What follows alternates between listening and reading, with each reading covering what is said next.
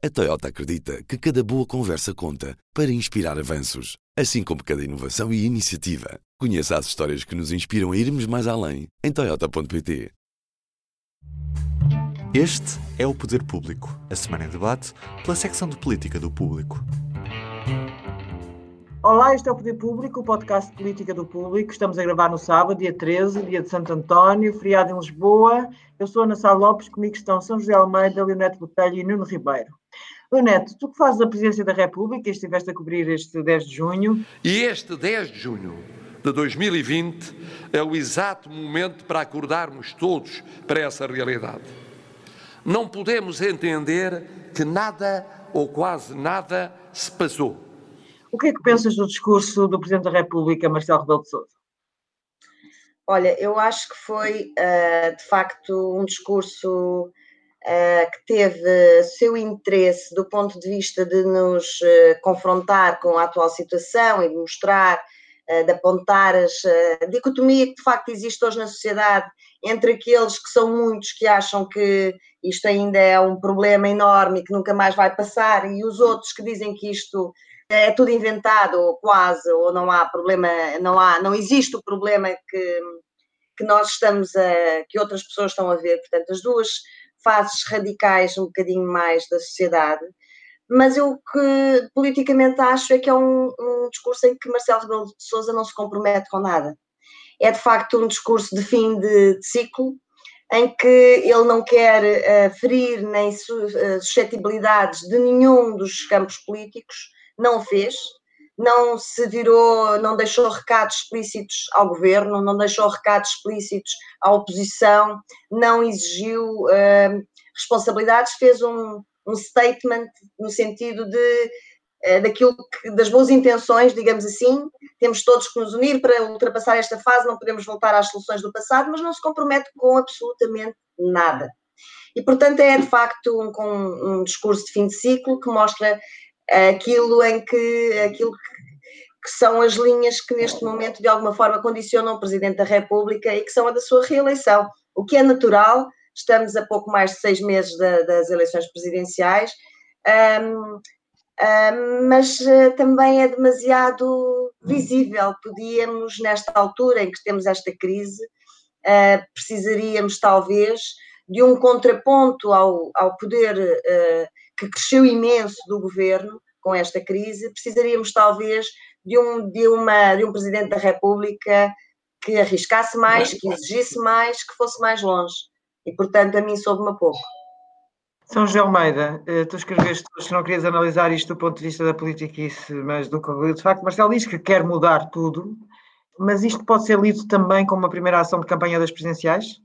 É mais uma primeira ação das presidenciais, não é? Porque ele traça ele coloca-se eh, como, como guia e como fiscalizador no futuro daquilo que diz que tem que mudar.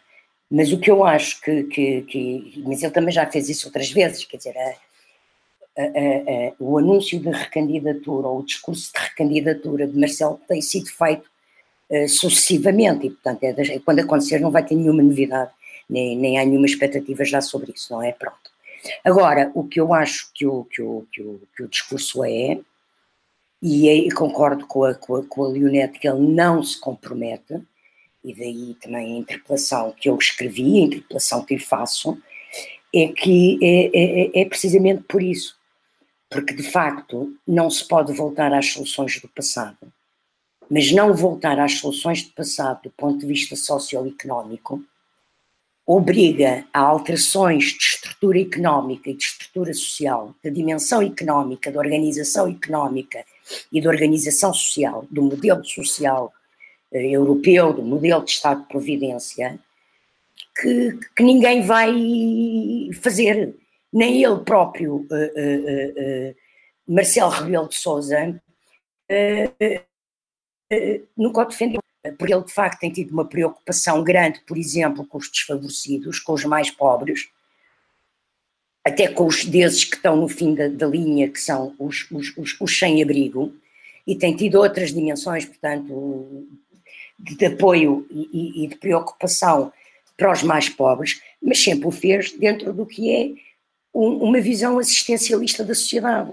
Eu acho que é esse, é esse o problema da, da estrutura económica ou social em Portugal, que tem a ver com o modelo de redistribuição de riqueza que temos, que é assente em salários baixos, no alastramento do trabalho precário e que tem dois modelos de Estado de Providência. Tem um Estado de Providência para a classe média e classes médias baixas, para as pessoas que estão inseridas no sistema, e depois tem um modelo completamente assistencialista, mesmo quando do Estado, para, para os excluídos, não é? E, e que é muita gente. Eh, por exemplo, um, um, exemplo claro, o rendimento social de inserção é uma medida assistencialista, dada pelo Estado, mas é, é houve assim na história medidas, uh, século XVI, XVII, XVIII, por aí adiante, quer dizer, portanto, não há de facto, e isso é que era bom que fosse discutido a, pela sociedade e que se aproveitasse, porque se por um lado Marcelo não se compromete com uma solução, ele fez a interpelação, ele lançou o desafio, é um discurso de desafio, e como eu penso que o presidente não estava a brincar, não é? Um, era bom que se discutisse isto antes de se partirem para planos e para reorganizações e não se voltasse novamente a fazer o que se faz sempre, que é regar as coisas com dinheiro. Vêm os fundos europeus, nós regamos com dinheiro, mas nunca se fez uma verdadeira reestruturação da organização da, da, da economia portuguesa.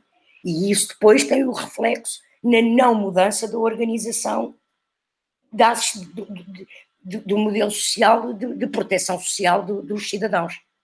Nuno, Nuno Ribeiro, apesar do que dizem a Leonete Botelho e a São José Almeida, tu achas que acabamos por, que vamos ser todos marcelistas nesta reeleição do, do Presidente da República ou há um espaço para reais candidaturas alternativas que reajam, que afrontem de facto o, o Presidente da República? Eu acho que há espaço, até porque concordando que Marcelo, no discurso de 10 de junho, apresentou um guião, é também é verdade que esse guião, esse guião é demasiado genérico e tem um bocado original.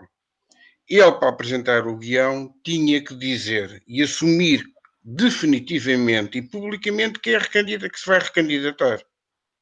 Eu, eu acho que esta gestão do tempo que ele está a fazer eh, já é, eh, além de exasperante, já não faz sentido, porque todos já perceberam. Mas há uma diferença fundamental entre ele dizer que, é, que, é, que, é, que se vai recandidatar e assumir essa condição e a de fazer um guião genérico que não se compromete com nada, como disse a Leonete, que não define qual é o modelo social que ele pretende, como, como sublinhou a, a, a São José. nessa, nessa perspectiva, o, a intervenção dele é coxa. Obviamente, por ser coxa, permite alternativas, é evidente. Uh, agora, a partir do momento em que ele assumir a candidatura, e quanto mais a recandidatura, e quanto mais cedo o fizer, e assumir uma liderança de um debate, isso torna um player uh, fundamental. Enquanto não fizer isso, ele está a sonegar esse papel àqueles candidatos ou àquelas candidaturas possíveis para apresentarem as, as suas alternativas. Ou seja, sem querer, porque eu não admito que haja uma perversidade de Marcelo neste sentido, está a, fugir, está a inviabilizar o debate que ele próprio propõe. É curioso. Ok.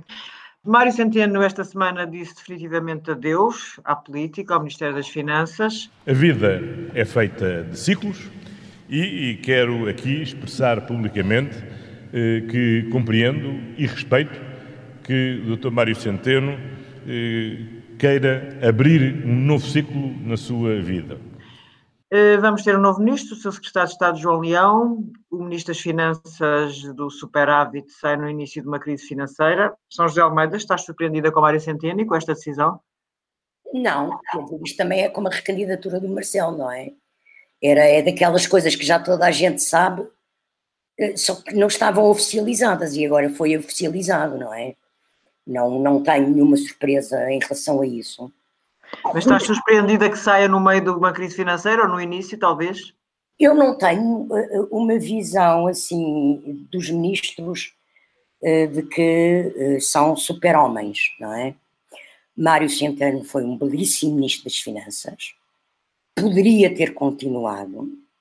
Na minha opinião, não percebo, eu não percebo a opção dele de sair agora, a não ser que fosse por desgaste e cansaço, pronto, mas, uh, e, e, admito que se é seis anos ministro das Finanças seja uma coisa um bocadinho cansativa, não é? Agora, ele foi um bom ministro, mas eu não acredito em homens providenciais nem ministros das Finanças providenciais. Já tivemos uh, António Oliveira Salazar, já tivemos uh, Nível Cavaco Silva, e não creio que que me convença de que uh, Centeno era um homem providencial. Até porque, na minha opinião, e, e, e, tanto é assim que há pessoas que estão até aqui neste podcast com quem eu falei sobre isso antes, ele foi substituído pelo seu sucessor natural dentro do PS, quando nós falávamos Centeno sai quem é que vai, toda a gente falava no Mourinho Félix, porque é militante do PS. João Leão não é militante do PS, mas percebia-se claramente do, das informações que se tinha de dentro do governo, do que quem é que faz o quê, que era para João Leão eh, eh, que tinha que ser o Ministério. E, e, e, acredito que vai haver uma grande continuidade. Não, não é porque o Primeiro-Ministro repetiu essa palavra 10 mil vezes na comunicação da substituição, mas porque é mesmo continuidade, não é? João Leão já era uh, um, um, um, obreiro da política orçamental, não é? Uh, uh, o, o, próprio Centeno chamou o artífice das cativações, não só pelas cativações, mas pela forma e pelo poder que ele tinha. Ele tem poder interno no governo, o poder com que ele dizia que não aos ministros em relação a libertar verbas. E, e, e como paralisou projetos precisamente para conseguir a política orçamental das cativações e de assim uh, uh, um, conseguir uh, baixar o déficit. Portanto, não há surpresa, toda a gente sabia que Centeno queria sair e ia sair, e também não há surpresa na sucessão, porque é a pessoa que não é. Ele não é conhecido do grande público, mas Centeno também não era. Portanto, é, daqui é uma questão de fazer uns discursos, começar a aparecer na televisão e toda a gente vai saber quem é o João Leão. Não me parece que, que haja grande agitação neste, neste, nesta substituição e nesta saída. Ribeiro, eh, Mário Centeno pode ir para o Banco de Portugal, como já não esconde que é o que de facto quer. Acho que ele nos últimos tempos então tem sido transparente a pensar como deseja aquele lugar. Sim, aliás, isto é, é a crónica de um país sem surpresas. É, é um presidente que se vai recandidatar e não assume, é um homem que sai do governo quando já toda a gente sabia. Hum, há aqui uma situação que, no entanto, com Mário Centeno eh, é muito curiosa. Ele, na entrevista que deu à RTP, ele como teve, fez um exercício de comparação entre os regimes de incompatibilidades ou não noutros países entre transitar do governo para governador do, dos bancos centrais, no caso dele, do Banco de Portugal. Eu, te, eu, eu lamento que ele tenha feito eh, este raciocínio, o, porque quer dizer que o, o, o, professor Mário Centeno não percebeu, e teve quase cinco, mais cinco, cinco anos no governo, não percebeu o que a República quer hoje, as exigências da República hoje. E as exigências da República são exigências de transparência é evidente que aqui eh, eu aqui encontro-me um pouco dividido, porque há também uma sensação de legislação ad hominem bastante agradável. No entanto, admito que eu possa chegar ao, ao, Banco de Portugal, apesar destas iniciativas, não só porque o PS se vai empenhar nisso, mas porque também o próprio Bloco de Esquerda quando uh, comentou as propostas em, que agora estão em especialidade, disse uma coisa muito curiosa. Um, disse que não queria a passagem de banqueiros do privado para o Banco de Portugal. Ou seja, é uma, é, um, é, é uma reação ad hominem Carlos Costa. Uh, portanto, aqui vai-se jogar essa possibilidade. Eu, no entanto, preferiria, até porque os tempos que de exigência que, que, que nós vamos viver eh, devem ser salvaguardados com uma máxima transparência e clareza, eu preferia que o professor Mário Centeno não fosse para o Banco de Portugal. Entre outras coisas, porque uh, seria fechar mal o ciclo que acabou e abrir mal o novo ciclo que ele quer abrir. Deixa-me deixa só fazer aqui uma precisão. Já houve casos de ministros que transitaram do Ministério das Finanças para o Banco de Portugal. Houve um antes do 25 de Abril, Pinto Barbosa, que foi ministro de 55 a 65, eu até fui consultar isto para, para, para e vai para governador em 66. Outro caso, depois do 25 de Abril, Miguel Beleza foi ministro das Finanças 90 91, vai para governador em 92 ok? Há um outro caso, mas era secretário de Estado, não era ministro das Finanças, que é o Tavares Moreira, e portanto não está no patamar de poder do ministro das Finanças. Nestes dois casos, se repararem bem nas datas que eu disse, Pinto Barbosa saiu de ministro em 65, foi em 66, há um ano de período de nojo aqui. O mesmo com Miguel Beleza, sai em 91 do governo, vai em 92. Portanto, há um hiato, não são passagens diretas eu, eu, eu fui ver isto, porque eu tenho ouvido muito alegar que há, que há antecedentes, em Portugal há antecedentes, todo, até o presidente já falou nisso. Uh, uh, uh, uma, uma passagem direta nunca houve. pronto, e isso eu acho que é relevante, de resto concordo com tudo o que o Nuno disse, e também concordo que é um disparate esta lei que está a ser aprovada à pressa, quer dizer, ainda por cima a pôr um ónus de 5 anos, não é? Então ninguém quer ir para o governo, porque se nem há função pública. Mário Centeno é funcionário do Banco de Portugal. Ele vai ter que regressar ao Banco de Portugal. Não deve regressar para governador. Mas ele tem que voltar para o Banco de Portugal, onde é funcionário. Eu, por acaso, eh, eu, eu não concordo com esta uh, animosidade e eu sou bastante, pugno bastante pelas transparências e pelas, uh, pela, pelas, pela combate às incompatibilidades. E neste caso em concreto, eu sinceramente acho que a, a incompatibilidade ou a, ou a, permeabilidade a interesses acontece menos com uma pessoa que nunca teve, uh, que nunca teve vida na, na banca privada. Uh, o que é que o governador do Banco de Portugal vai estar? Qual vai ser o seu papel? O seu papel não, ele não vai fiscalizar nenhuma ação do governo. Não vai.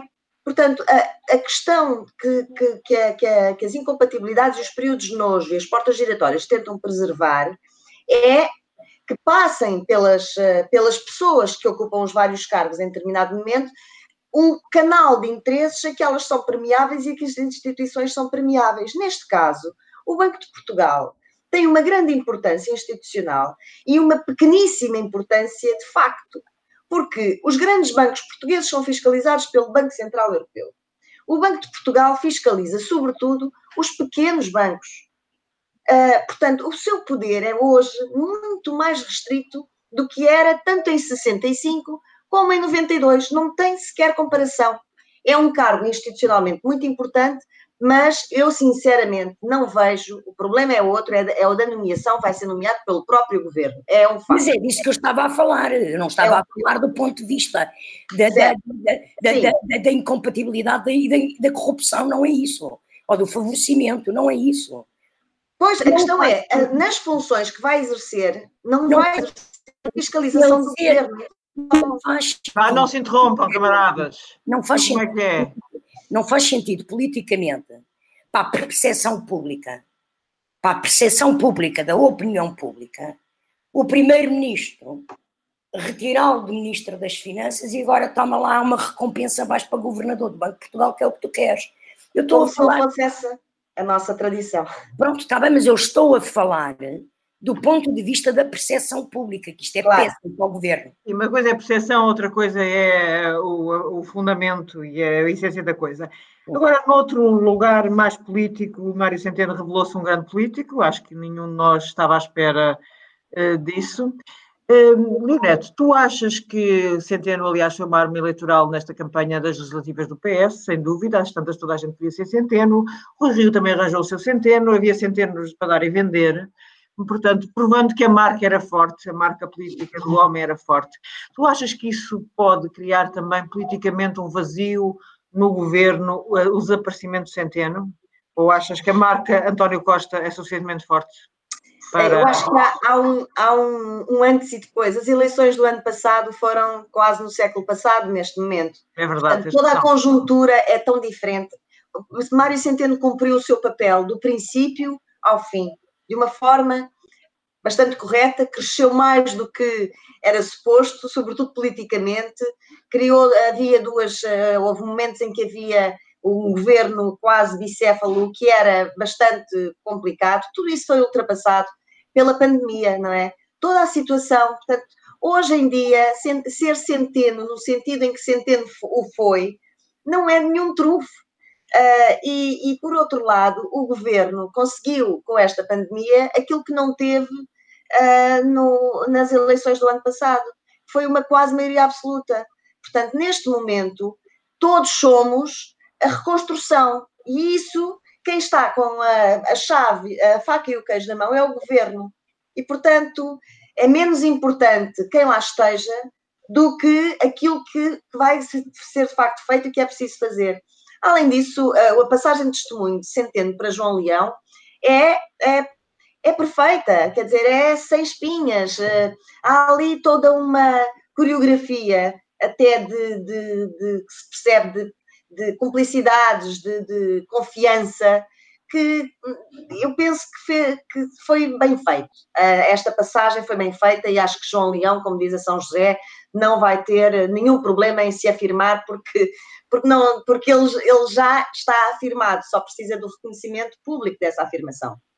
E depois, portanto, como diz o, o, Nuno Ribeiro, isto parece a crónica do país sem surpresas, mas o problema, e já que falamos em eleições, que não se espera que haja tão depressa, na, pelo menos legislativas, vamos ter outras, uh, eu, eu, receio que um, num, num, país sem surpresas como aquele em que estamos transformados, uh, sejamos num dia, acordemos surpreendidos com alguma coisa uh, em que devíamos ter pensado e não pensámos. Uau, bem. Estou a falar, de uhum. facto, em termos de, de, mudança do quadro político que está a acontecer, com os radicalismos em que estamos, uh, que estamos a começar a assistir, um, e, portanto, aí, aí receio que um dia acordemos demasiado tarde.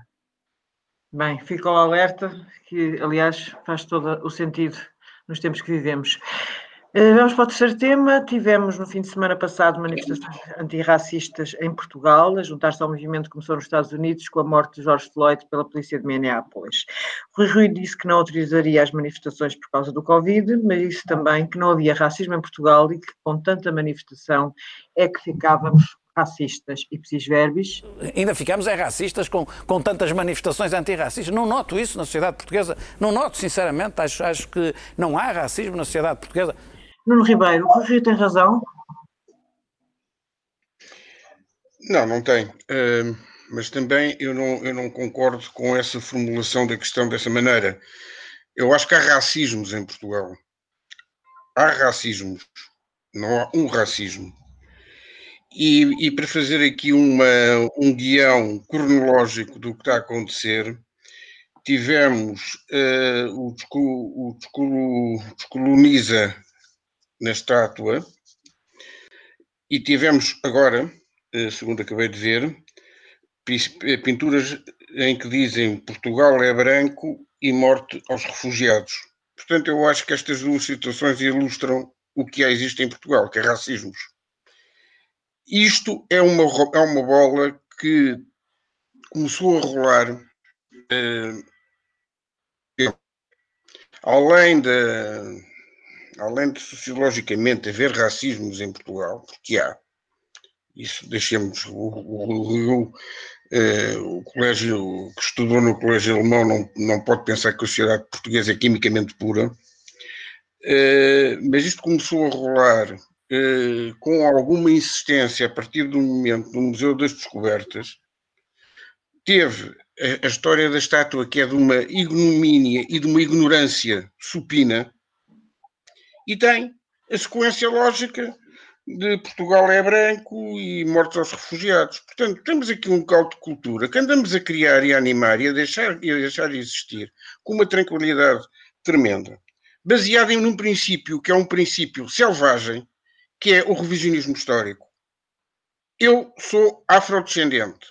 A Leonete Botelho uh, é afrodescendente. Uh, haverá, eu terei cruzamento de sangue judeu pelo meu apelido, Ribeiro. Quer dizer, uh, somos assim. A nossa história é a história que é. E não vale a pena, e não vale a pena fazer esse ajuste de contas. Eu compreendo, uma única coisa que eu, que eu concedo a Rui Rio é ele ter considerado, na sua falta de poder de análise, que estávamos a importar, nomeadamente dos Estados Unidos, numa realidade diferente, Algo que não existe em Portugal.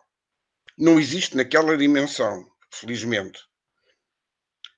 Uh, mas existe racismos em Portugal. Existem brotes, surtos de racismo em Portugal em relação a minorias e, sobretudo, em momentos de crise económica, que é aquele que nós estamos a viver. Portanto, eu temo o pior. Eu temo o pior porque uh, eu não quero classificar uh, os antirracistas clássicos, os novos racistas que aparecem ou que sempre existiram. Eu não vou entrar nesse jogo porque eu não, não, não dou boleia a, a, a, estas situações. Agora estou a chamar a atenção para uma questão que se vai agravar e que vamos ver como é que nós conseguimos lidar com uma crise económica, uma crise de saúde pública, uma crise social e ainda por cima isto. É, isto é demais, não é? Quer dizer, é difícil. São José Almeida, como é que vês este movimento que ultrapassou em muitas fronteiras dos Estados Unidos e em alguns países da Europa está muito ativo, nomeadamente no Reino Unido? Eu vejo como vejo, vejo mal. Eu um bocadinho como. Eu concordo com o que o Nuno disse. Eh, há racismo em Portugal, racismos, surtos de racismo, e mais do que surtos. Há racismo no tratamento das pessoas, eh, eh, e, e, não é só de, de, de, de, africanos ou descendentes, afrodescendentes. Há racismo, sim, mas há racismo no mundo.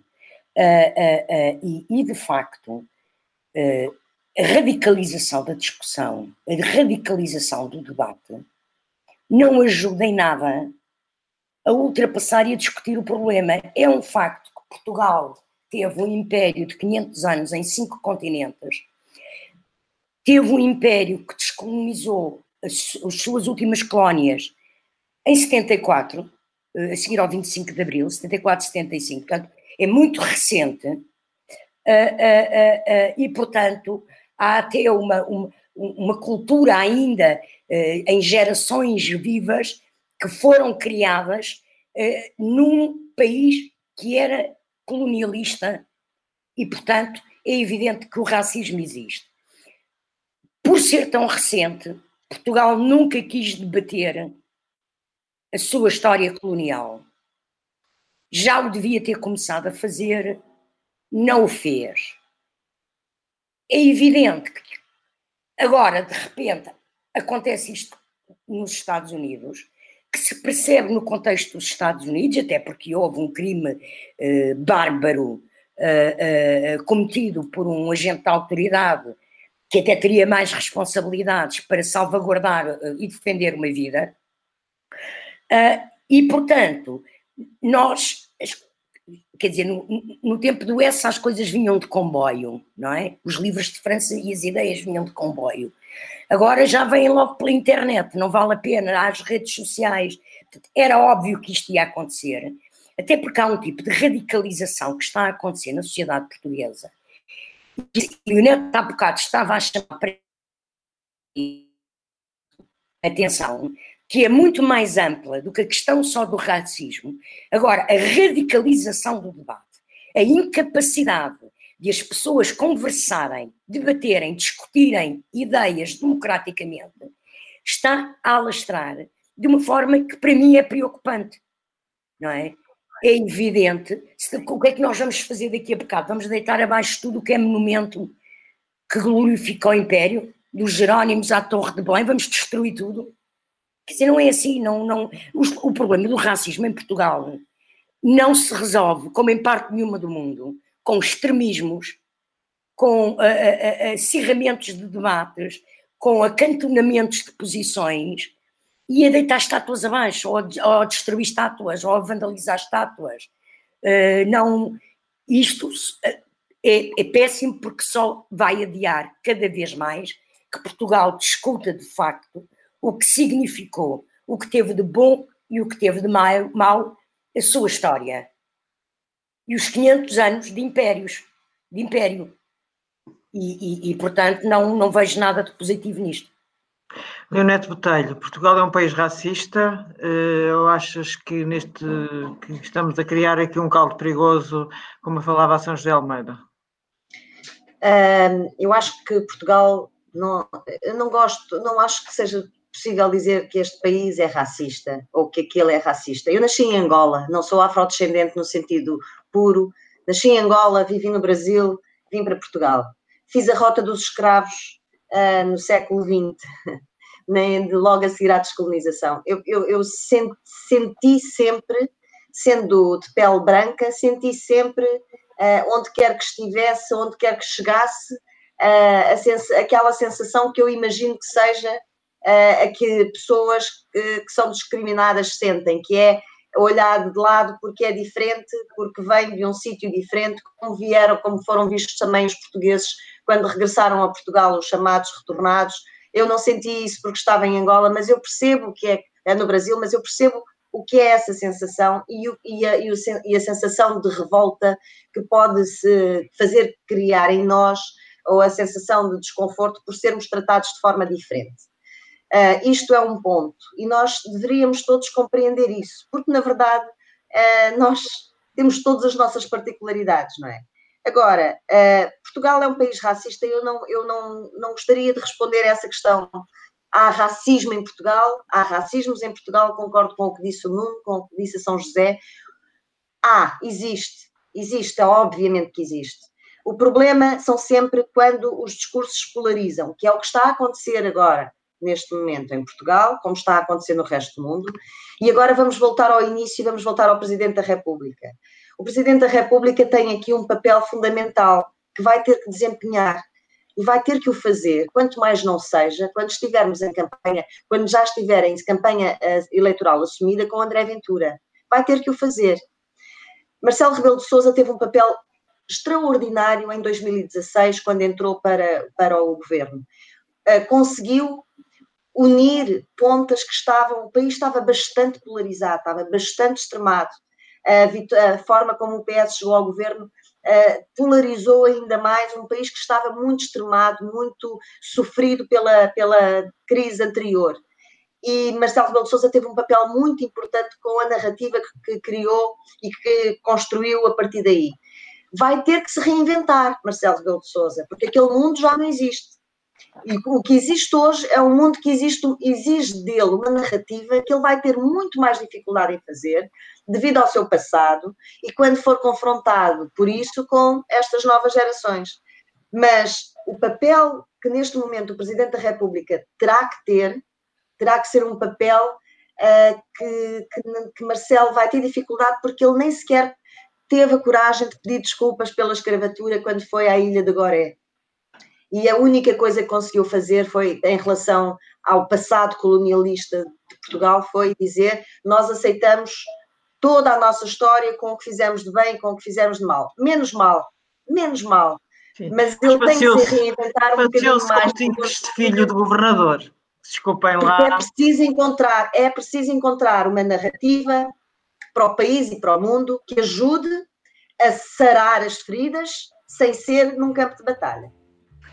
Obrigado, Leonel. Obrigado, São José. Obrigado, Nuno Ribeiro. O Poder Público volta para a semana.